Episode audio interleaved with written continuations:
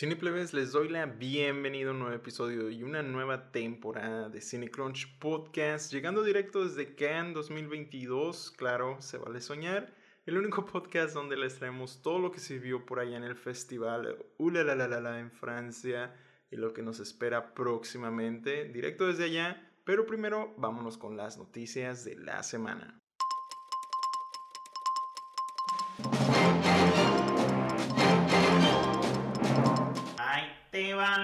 News.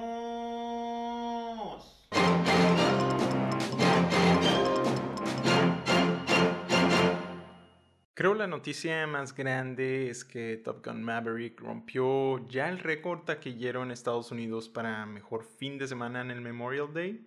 Este con 156 millones de dólares. Anteriormente lo tenían los Piratas del Caribe at World's End con 153.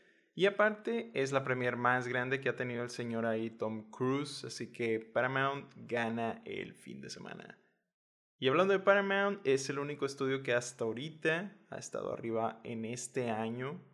Ya ven desde Scream, luego Sonic 2, The Lost City, Jackass Forever y ahora Top Gun.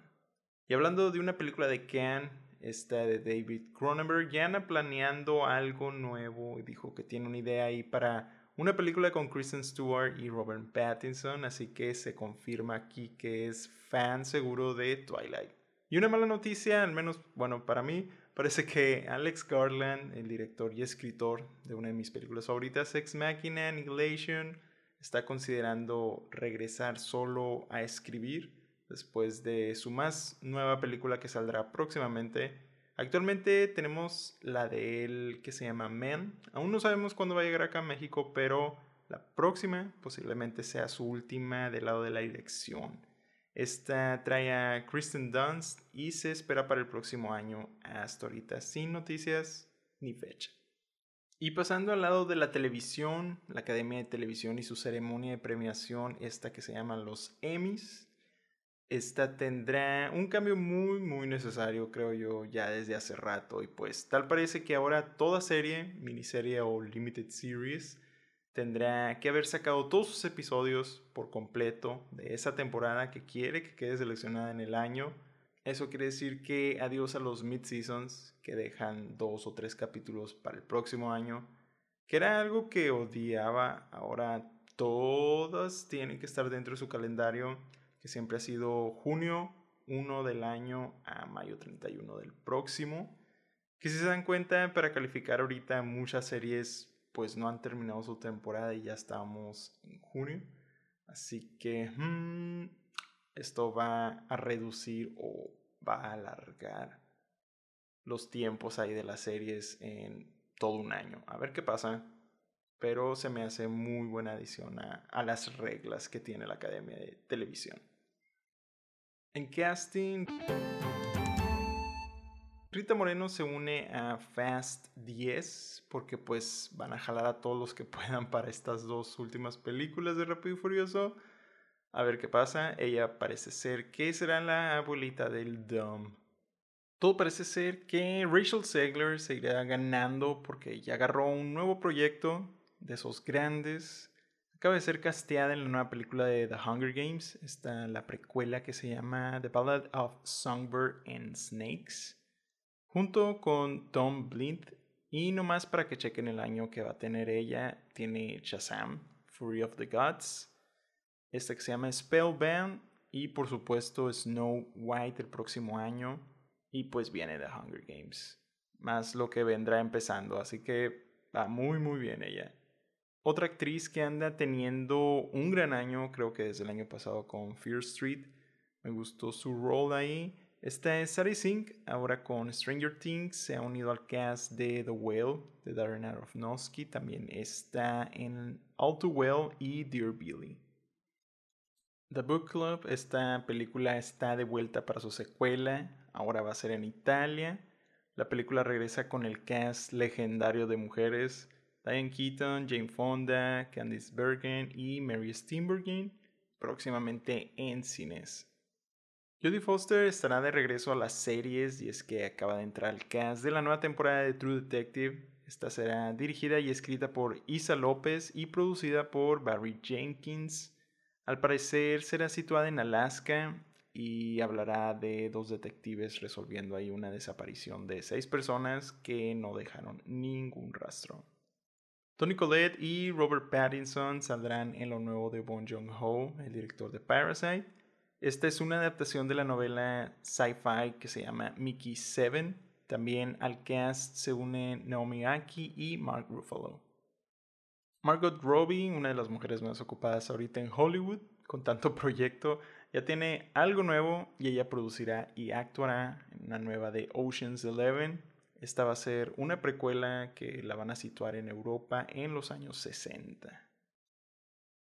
Y otra mujer muy ocupada es Zoe Kravitz, porque ella viene en su debut directorial con esta película que se titula Pussy Island. Pussy. Y ella anda formando un buen cast ahí, agregando a Simon Rex, Shannon Tatum y Naomi Aki. En noticias de streaming algo de lo que hizo más ruido es que Netflix ya dejará de hacer contenido caro de proyectos pues más experimentales o que ningún otro estudio dejaba a los directores hacer, como el caso de The Irishman de Scorsese o Mank de Fincher, entre otros. Y pues fue bonito mientras duró todo eso, pero se entiende, es mucho dinero y nomás no vieron ahí la remuneración y pues ahorita ya ven cómo anda Netflix Esperemos encuentren otra casa esos buenos proyectos, que digo, buenos, excelentes. Así que gracias Netflix por eso y pues vámonos. Tal parece que la cuarta temporada de Stranger Things ya anda triunfando por ahí, porque anunciaron que rompió el récord de la primer de la premier más grande en fin de semana para una serie en inglés con 287 millones de horas vistas este récord lo tenía anteriormente la segunda temporada de Bridgerton, así que veamos qué pasa en los próximos días por ahí. En Apple TV Plus se está produciendo una serie del anime de Speed Racer, pero ahora en forma de live action, así como la de las hermanas Wachowski, pero esta será producida por JJ Abrams. Tenemos una nueva serie de Star Wars, una de las tantas ya anunciadas, esta llega en otoño titulada Tales of the Jedi, otra de cortos animados que cada uno de esos episodios va a traer a un Jedi diferente y su historia. Siguiendo con más noticias de Star Wars, anunciaron también una nueva titulada Skeleton Crew, que esta va a traer en la actuación a Jude Law y se espera para el próximo año. Y para los que andan esperando revivir Spider-Man No Way Home, parece ser que primero va a caer en HBO Max el 22 de julio para que anden ahí al pendiente. Y en los estrenos... En Disney Plus, la nueva serie de Star Wars Obi-Wan Kenobi ya están sus primeros episodios disponibles. En Star Plus, The Orville, New Horizons llega a su temporada 3. También está la película nueva de Derbez, esta que se titula The Ballet. También trae a Samara Weaving, Max Greenfield. Esta es una comedia romántica. En Amazon Prime Video tenemos la película de Emergency. Este es un thriller comedia, se ve divertida. Y dos mexicanas, El Rey de la Fiesta y Muerte al Verano.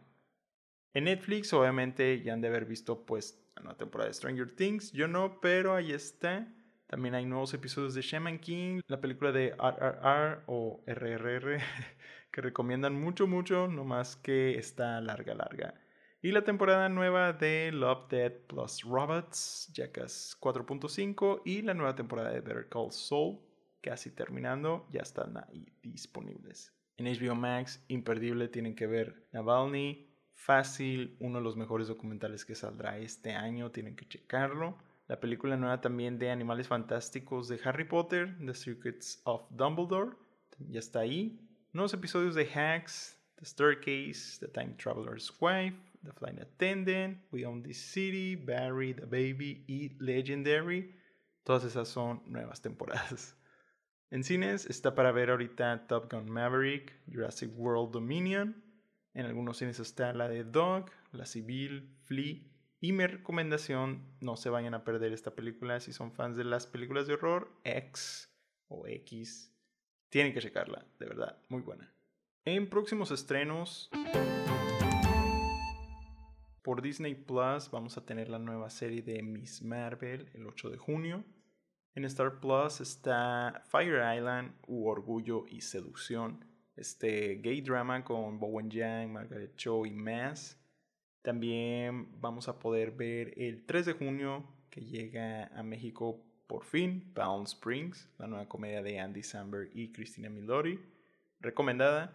Y el 8, la nueva temporada de Family Guy.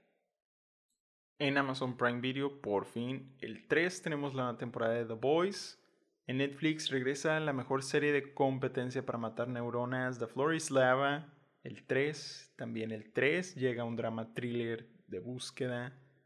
De allá de Francia, The Perfect Mother. La nueva película también de Adam Sandler y Queen Latifah. Este es un drama de deportes que se llama Hustle. Esta va a salir el 8. Y si quieren revivir la genial película de Knives Out, esta va a estar disponible el 5.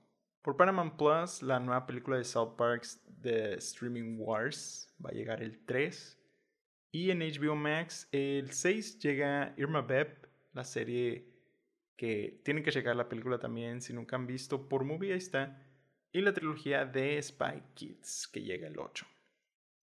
Y en cines la próxima semana se viene el preestreno de Everything Everywhere All at Once en algunas ciudades de México. Esperemos que pronto llegue a todas partes.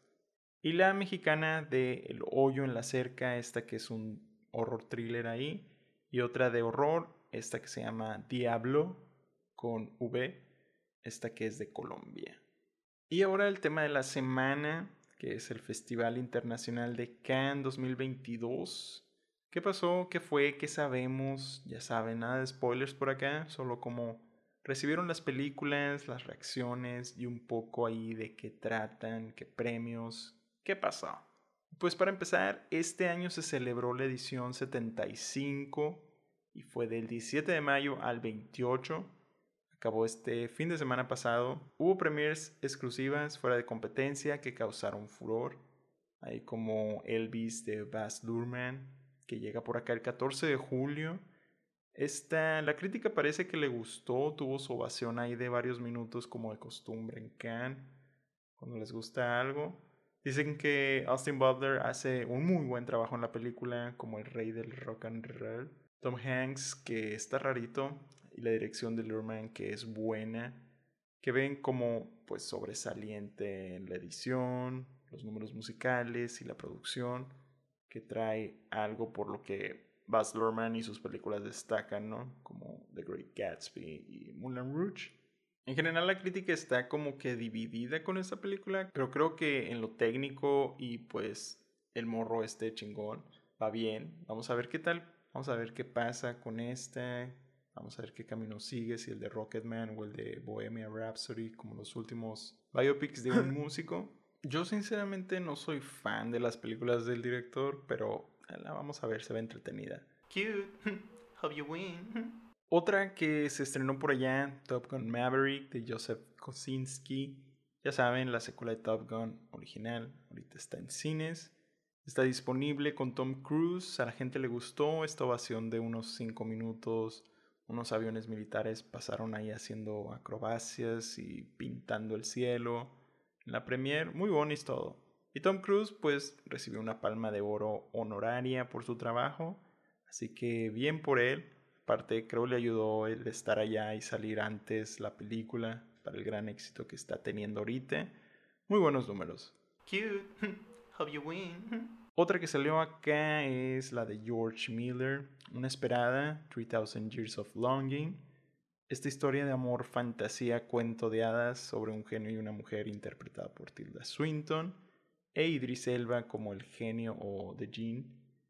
Visualmente dicen que se vuelve a llevar el premio Miller, pero que en general que es algo divisiva por la crítica, los aspectos técnicos como el maquillaje, peinado, vestuario y diseño de producción, junto con los efectos visuales, son material para nominaciones, pero que la historia y la dirección dejan mucho que desear. Ya veremos qué tal. No hay fecha aún por este lado, pero en Estados Unidos ya tiene su distribución lista para agosto 31.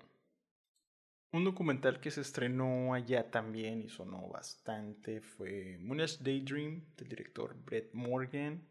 Este es sobre David Bowie, su viaje creativo y musical por los años. Y pues como fan de Bowie es de las que estoy esperando.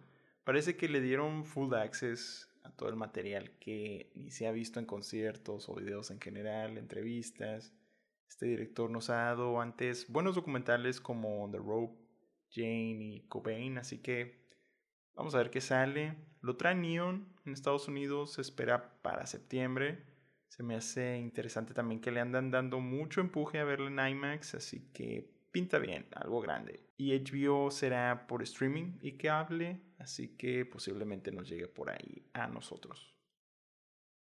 Hunt del actor, ahora director, con su ópera prima Lee Jun-jae. Él es el principal de The Squid Game. Este es un thriller de Corea del Sur sobre el asesinato al presidente Park por la agencia de inteligencia coreana, donde Corea del Norte lo ve como una oportunidad ahí para atacar y enviar a uno de sus espías. Y entonces ahí la agencia persigue a este espía en una carrera contra el reloj mientras las dos Coreas se andan dando ahí chingazos y estalla todo el desmadre. Aquí se van revelando cosas por estos agentes sobre los países. Se dice que es un thriller de acción político algo confuso, no muy bueno, pero que está lleno de lo que una película de acción es. Y sí, a ver qué tal está esta de espías. I have doubts. I have such doubts. También mostraron los dos primeros episodios de Irma Bep del director Oliver Assayas, que en 1996 fue a Cannes a mostrar la película Irma Bep, la competencia de Uncertain Regard. Con Maggie Young también estuvo en 2016 llevándose el premio de mejor dirección por la de Personal Shopper. No hay pierde con él ya, la verdad. Ya lo reconocen allá en Cannes, entonces esta versión en serie trae Alicia Vikander como la, como la actriz que viaja a Francia para interpretar a Irma Beb en el remake de una película de vampiros del 1915. Dicen que los dos primeros episodios son muy buenos, que exploran la realidad y la ficción y a lo que imagina un actor en un papel así. Oh así que vamos a ver próximamente por HBO Max. Y eso fue lo que sonó más fuera de competencia. Ahora entrando a lo demás. Y para empezar, pues este año el jurado se compuso de Asghar Farhadi, Rebecca Hall, Lad J. Lee, Jeff Nichols, Deepika Padukone, Nomi Rapace, Joaquin Trier, Jasmine Trinca y como presidente del jurado Vincent Lindon. Ya ven ahí una mezcla bastante buena de directores, directoras, actores y actrices. Y pues recuerden que se divide en varias competencias, pero pues nos vamos a enfocar en dos competencia oficial para la Palma de Oro, y Uncertain Regard, que es la traducción a una cierta mirada, que esta competencia es como para visiones más originales, estilos variados, algo diferente, que busca reconocimiento internacional. Entonces, en la competencia de una cierta mirada, seleccionaron a 20 y los ganadores fueron Rodeo de Lola Kiborón, que se llevó el premio a la favorita del jurado, o Coupe de Cour. Esta película trata sobre una mujer apasionada por el motociclismo y un día se encuentra con unos chavos ahí que son aficionados al motocross sobre el asfalto, que traen la moda esta de conducir a grandes velocidades y hacer piruetas, figuras acrobáticas y todo eso, pero sin casco. Y pues llega a infiltrarse ese mundo clandestino hasta que un día pues ocurre un accidente y pone en riesgo su lugar en la pandilla. Son interesante, la vamos a estar buscando ahí cuando tenga distribución. El premio a mejor guion dentro de esta competencia se lo dieron a Mahahag por Mediterranean Fever, que es una producción palestina, Alemania, Francia, Chipre y Qatar. Y es sobre un hombre de familia que es escritor y entabla una amistad ahí con un vecino nuevo que resulta ser un estafador se vuelven inseparables y el estafador le empieza a ayudar con su escritura, enseñándole ahí artimañas que usa él mientras que él trabaja en un proyecto secreto. No lo sé, Rick, suena ok. Cute. Hope you win. En mejor actuación hay dos. Primero, una que conocemos y nos gusta es Vicky Creeps, que gana por la película de Corsage. A ella la vimos hace poco en Bergman Island, que es una de mis actuaciones favoritas del año pasado. Y pues obviamente Phantom Thread, tal vez la vieron en Old, A Most Wanted Man, Hannah, hay varias. Y pues Corsage, esta es de la directora Marie Kreutzer, trata sobre el cumpleaños 40 de Isabel de Austria, la última gran emperatriz de Europa, conocida como Isabel de Baviera o Sisi para los compas, y cómo se revela contra la imagen que debe de seguir, ¿no? Que le ponen. A la crítica, al parecer, les gustó. Tuvo muchos elogios en cuanto a la actuación de ella. Dicen es su mejor. Que la película también es muy atrevida, muy buen diseño de producción. Que sí se va mucho allí al año 1870, 77. Todo eso, los vestuarios y dirección. Así que estamos bien puestos con esta película. Me suena así algo tipo Spencer, a como la describen. Y pues me gusta Vicky Creeps. Y la otra actuación ganadora fue para Adam Bessa de la película Harka. Esta es una producción de Túnez, Francia, Luxemburgo y Bélgica. La dirige Latfi Nathan. Trata sobre un joven soñando con una vida mejor, vende gasolina de contrabando en el mercado negro, y cuando su padre muere tiene que hacerse cargo de sus hermanas pequeñas. Muchas responsabilidades e injusticias ahí lo azotan al pobre y se llena de mucha rabia y enojo, entonces decide actuar. Otro premio este a mejor dirección, ópera prima, fue para Alexandru Belk por Metronome, que trata sobre un joven que envía una carta a Metronome, que es un programa musical de radio gratis en Europa que esta emite de forma clandestina en Rumania y pues al final la policía descubre todo esto. No lo sé, es poco lo que se entiende, pero pues veamos. El premio del jurado se lo llevó Joyland de Saint Sadiq, una película de Pakistán. Es una divertida. Esta trata sobre una familia, los ranas, que es completamente patriarcal que andan en espera del nacimiento de un niño para continuar con el linaje familiar. Su hijo, el más joven, se une a un teatro de danza erótica y se enamora de una joven estrella trans. Es una historia de amor imposible que despertará los deseos sexuales de toda la familia Ranas. ¿Qué tal con esta? Oh my god. Y la ganadora de esta premiación, el premio fue para The Worst Ones de Vice Acoca y Romain Gouret esta trata sobre un rodaje de una película en un barrio del norte de Francia que durante el casting local cuatro adolescentes son elegidos para participar, pero todos están sorprendidos de que eligieron a los peores. Suena interesante, habrá que verla. Una que sonó fuera de, pues que no ganó, aquí fue The Silent Twins de Agnieszka Smoksinka, que trae a Letita Wright, Tamara Lawrence, Jordan Gallagher, y más. Esta trata sobre dos gemelas que se sienten rechazadas por la comunidad y pues deciden no hablar con nadie más que entre ellas mismas.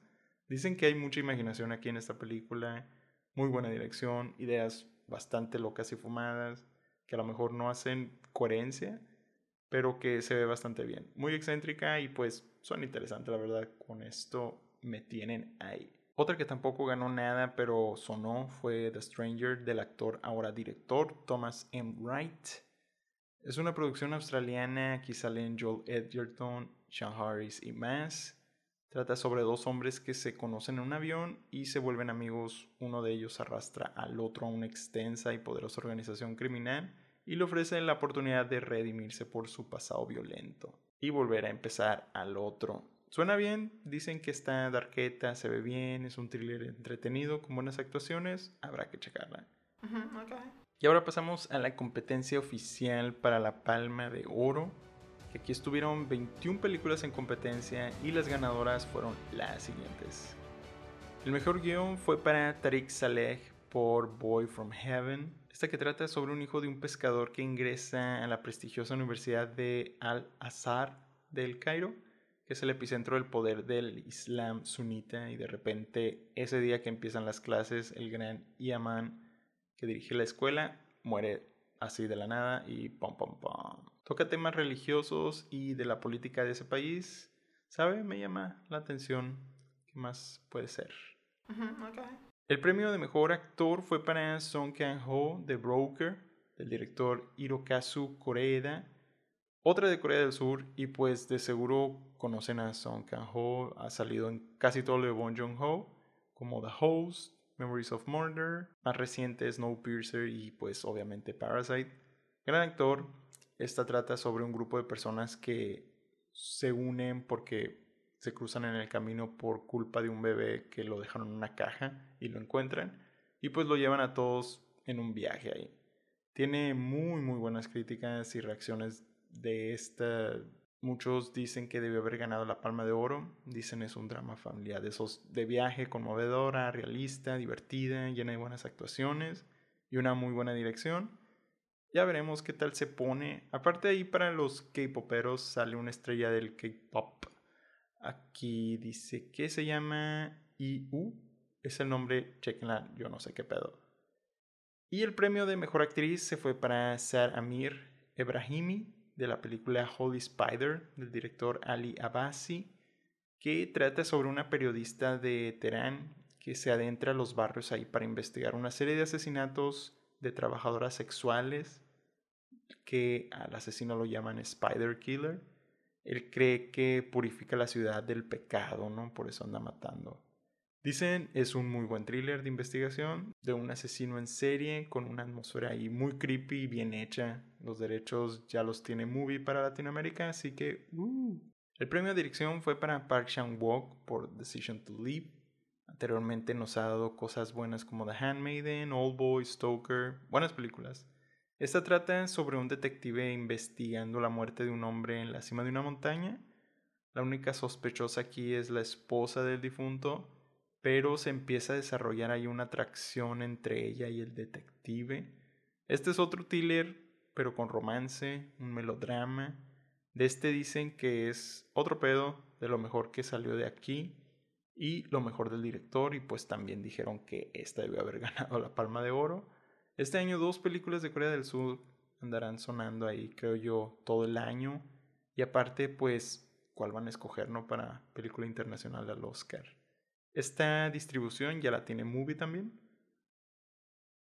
Otro ganador o ganadores, el premio del jurado, fue un empate entre Eight Mountains de Charlotte Van der y Felix Van Groening y la otra película I.O. de Jerzy Skolomowski.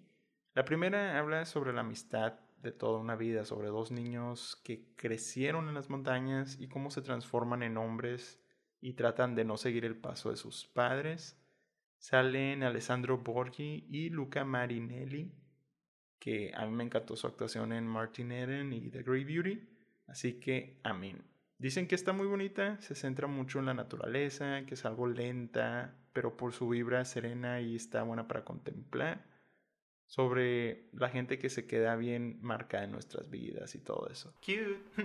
Hope you win. Por otro lado, Io, sobre la vida de un burrito ahí que va conociendo a la gente buena y mala a lo largo de su tiempo. Sale Isabel Hopper, con eso supongo tengo yo. Tuvo muy buenas reacciones, habla mucho de la gente y la crueldad animal, es un burrito ahí fijándose en los humanos y así. a ver. y otro premio, el Grand Prix, se fue a empate también. Para Close de Lucas Don't y para Stars at Noon de Claire Denny.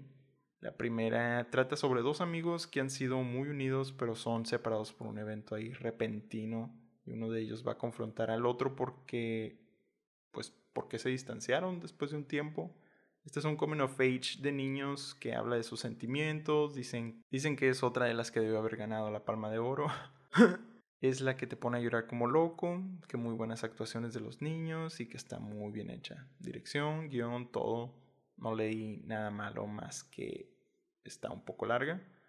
La otra, la de Claire Denny, trata sobre una joven periodista de Estados Unidos que se queda varada sin papeles en Nicaragua. En un hotel conoce un viajero inglés que le ayuda a escapar del país, pero sin darse cuenta empieza a entrar a un lugar más turbio y peligroso. Aquí actúan Margaret Qualley de Mate y Joel Alwyn. Esta es una película que parece ser a nadie le gustó. Dicen que está bien aburrida, que no hay química, que está confusa, entre otras cosas. That's shady. Pues dicen nomás, ganó porque y luego en empate porque es bien compa del Vincent Lindon, que es el presidente del jurado, sabe qué tranzas se aventaron ahí. Pero igual la voy a ver por Gamma Quali y Claire Denny. Y la gran ganadora del festival, Triangle of Sadness, de Ruben Oslo, que trata sobre una pareja de modelos que son invitados a un yate en un crucero de lujo con billonarios y toda la cosa. Son muy bien atendidos ahí por todo el personal, pero todo toma un giro inesperado cuando sucede un accidente y el equilibrio del poder se invierte en una batalla ahí por la supervivencia.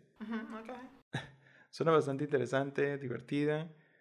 A mí me encanta Force Mayor de él. Ya ganó anteriormente él por la de The Square, una palma de oro, así que ya tiene su segunda. Dicen que es un peliculón, que está muy divertida. Esta es una sátira de la sociedad y los roles de la clase alta, se pone bien locochona. Otra que posiblemente veamos mucho en el año. Aquí en México ya la tiene distribuida, la va a distribuir Piano Films, así que la vamos a poder ver. Otras películas que sonaron pero no ganaron nada están entre ellas una de mis directoras favoritas, Kelly Reichardt, con Showing Up. Aquí sale Michelle Williams, André 3000, Amanda Plumber, John Magaro y más. Es sobre una escultura a punto de una exhibición que le cambiará la vida. En sus días estos navega por cosas de familia, amigos, colegas y cómo se inspira ahí para su show final. Dicen que es otro gran trabajo de Kelly Reichardt al estilo de First Cow, All Joy, así que yo estoy superpuesto. Ya, denme ese slow jam. Yeah. Armageddon Time de James Gray, que es un coming of age una familia en busca del sueño americano. Aquí salen Anne Hathaway, Jeremy Strong, Anthony Hopkins, Jalen Webb y Jessica Chastain. Muy divisiva esta película que unos dicen que está bien lenta, pero que está bien escrita, que tiene buenas actuaciones, pero que no pasa nada. Quién sabe, no encontré ahí nada claro. Es el director de Ad Astra, The Lost City of Sea, The Immigrant, así que hagan sus conclusiones. Una que ya hemos hablado bastante, Crimes of the Future de David Cronenberg, esta que es sobre el futuro y las mutaciones y transformaciones humanas de todo el cuerpo con lo artificial. Aquí salen Lea Seydoux. Aquí salen Lea Seydoux, Vigo Mortensen, Kristen Stewart y más. Este es un body horror y más body horror de Cronenberg. Cuéntenme ahí, ya quiero verla. Tuvo reacciones mezcladas. Es de las que salieron varias personas de la función por miedo, asco y aburrimiento. Oh my god. A ver qué tal está. Ya la tiene Neon lista para su distribución. Otras que salieron por acá, que se presentaron en el International Critics Week, fue After Sun de Charlotte Webb, con actuaciones de Paul Mescal y Frankie Corio, que dicen es la ganadora de lo que no se mostró tanto allá. Ganó el premio del French Touch, esta llega con actuaciones increíbles de los dos y una dirección impresionante de Charlotte Webb. Trata sobre la familia, la adolescencia, la depresión, que nos va a hacer llorar. Parece que esta ya la agarró movie también esperemos verla pronto. Y en Estados Unidos la tiene A24. Y para cerrar, también se habló de lo nuevo de Mia Hansen Love, One Fine Morning, que esta trata sobre el envejecer y en encontrar el amor cuando sientes que ya pasó su tiempo. Aquí actúan Leah Seydoux, Pascal Gregory y más. Dicen que es una historia con mucho corazón, íntima y con una actuación increíble, tal vez la mejor de Leah nos gustó mucho Bergman Island, así que planeo ver más trabajo de Mia Hansen-Love, a ver qué más trae próximamente. Y pues en general el consensus del festival parece ser que fue una buena edición, buenas películas y buenos momentos. Ya se estaré actualizando ahí cuándo podemos ver algunas y dónde, si en cines o streaming. Lo más seguro las veamos en varios de los festivales estos que se vienen en el año y esperemos verlas pronto. En cuanto a qué suena para los Oscars y premios, creo que Triangle of Sadness, la gran ganadora de Cannes 2022, las dos películas también de Corea del Sur, Decision to Live y Broker, también vamos a agregar ahí a Close. Elvis, como les digo, puede que haya algo por ahí. Crimes of the Future y 3000 Years of Longing tal vez sean parte de lo técnico como Elvis. Y también el documental de Moonage Daydream, maybe para documental. A ver qué pasa. Y bueno, Cineplebes, muchísimas gracias por escucharme en este nuevo inicio de temporada, un nuevo año. Ya saben que semana a semana les vamos a traer nuevos episodios. También renovaremos ahí las reviews. Nuevas cosas también van a venir. Nuevo año, nuevo Us. Y ustedes no se olviden de agregarnos a sus listas. Darle ahí a la campanita de Spotify para que no se les pase nada. Síganos, suscríbanse ahí donde nos tengan. Síganos en su plataforma para escuchar podcast favorito como Amazon Music, Apple Podcasts, Google Podcasts. No se olviden de calificarnos ahí donde puedan con 5 estrellas y lleguenle a las redes sociales. Ahí andamos poniendo a cada rato cualquier cosa. Estamos como Cinecrunch Podcast en Instagram y Twitter. Y cualquier duda, grito pataleo por ahí, ya saben, mi nombre es Jaycee Lafarga y nos estamos escuchando. Hasta la próxima. Cute. You win.